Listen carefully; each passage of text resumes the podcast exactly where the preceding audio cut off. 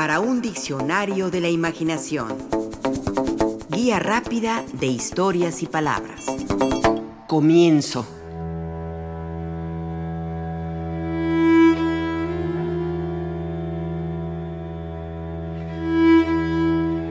Comenzar es dar inicio a algo. Es el principio de un viaje, de una aventura, de un romance, de un trabajo.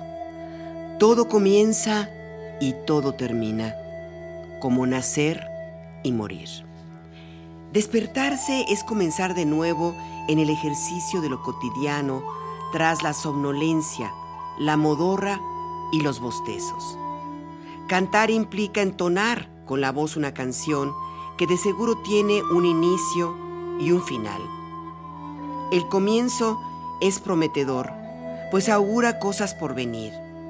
Así sucede con los comienzos de novelas que nos invitan a leer sus tramas.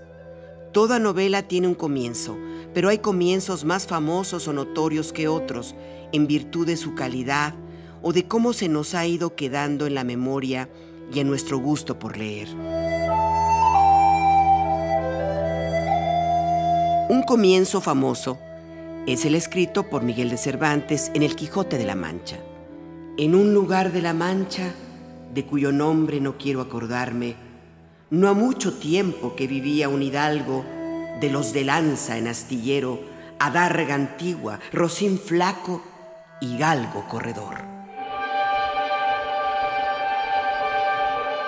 Otro gran comienzo de novela es Pedro Páramo, de Juan Rulfo que leemos desde 1955. Vine a Comala porque me dijeron que acá vivía mi padre, un tal Pedro Páramo. Mi madre me lo dijo y yo le prometí que vendría a verlo en cuanto ella muriera. Le apreté sus manos en señal de que lo haría, pues ella estaba por morirse y yo en un plan de prometerlo todo. El de la región más transparente, de Carlos Fuentes, es este. ¿Lo recuerda?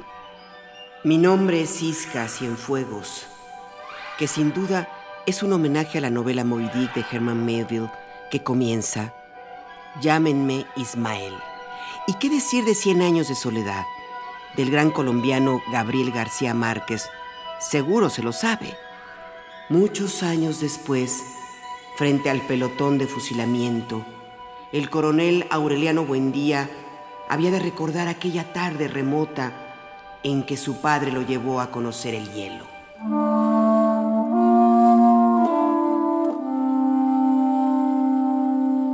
Otros comienzos famosos, aquellos que abren nuestro apetito para seguir leyendo, son estos. Hoy ha muerto mamá, o quizá ayer, no lo sé. Recibí un telegrama del asilo. Falleció su madre. Entierro mañana. Sentidas condolencias. Pero no quiere decir nada. Quizá haya sido ayer. Se trata del extranjero, del Premio Nobel de Literatura Albert Camus, que cuenta la historia del argelino Meursault, incapaz de relacionarse con el mundo que le rodea. ¿Y qué me dicen de esta obra? Enrique lanzó una última mirada hacia el cielo, un cristal negro, escrito por Simón de Beauvoir en Los Mandarines, y este otro, del amante de Marguerite Duras. Un día, ya entrada en años en el vestíbulo de un edificio público, un hombre se me acercó, se dio a conocer y me dijo, la conozco desde siempre. Todo el mundo dice que de joven era usted hermosa. Me he acercado para decirle que en mi opinión la considero más hermosa ahora que en su juventud.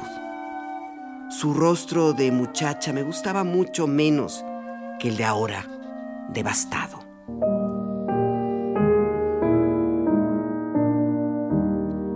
Otro gran comienzo es el de la metamorfosis de Franz Kafka.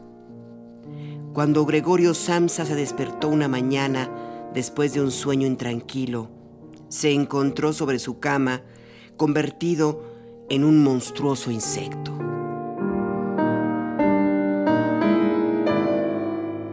También tenemos el de Ana Karenina, de León Tolstoy, una simple línea muy significativa que abre la puerta para esta historia trágica de adulterio y de morales imperantes.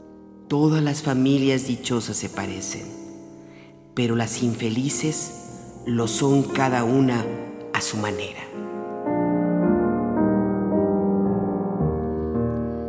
Sin duda, Noticias del Imperio de Fernando del Paso tiene un gran comienzo.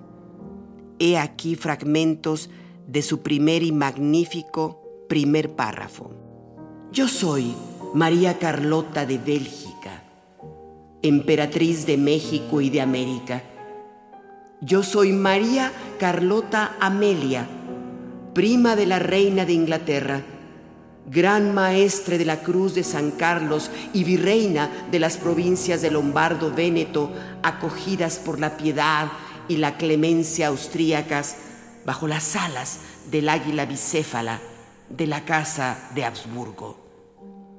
Yo soy Carlota Amelia, mujer de Fernando Maximiliano José, archiduque de Austria, príncipe de Hungría y de Bohemia, conde de Habsburgo, príncipe de Lorena, emperador de México y rey del mundo, que nació en el Palacio Imperial de Schönbrunn y fue el primer descendiente de los reyes católicos Fernando e Isabel que cruzó el mar Océano y pisó las tierras de América y que mandó construir para mí a la orilla del Adriático un palacio blanco que miraba al mar y otro día me llevó a México a vivir a un castillo gris que miraba al valle y a los volcanes cubiertos de nieve y que una mañana de junio de hace muchos años murió fusilado en la ciudad de Querétaro.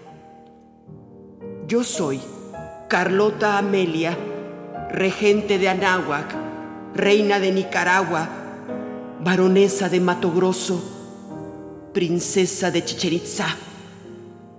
Yo soy Carlota Amelia de Bélgica, emperatriz de México y de América tengo 86 años de edad y 60 de beber loca de sed en las fuentes de Roma.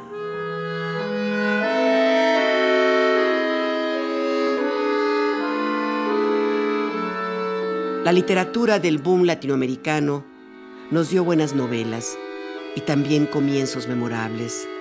Recordemos este de Mario Vargas Llosa en Conversación en la Catedral. Desde la puerta de la crónica, Santiago mira la avenida Tacna, sin amor. Automóviles, edificios desiguales y descoloridos, esqueletos de avisos luminosos flotando en la neblina, el mediodía gris. ¿En qué momento se había jodido el Perú? Y vale la pena recordar también el comienzo de Rayuela, de Julio Cortázar. ¿Encontraría a la maga?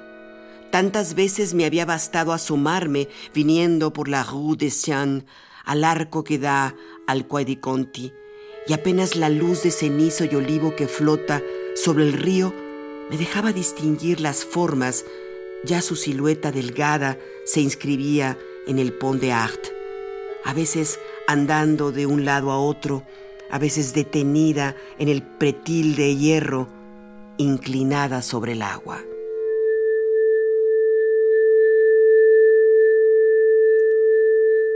Un buen comienzo sería leer por primera vez o releer estas novelas y muchas otras diseminadas en la gran tradición literaria mundial.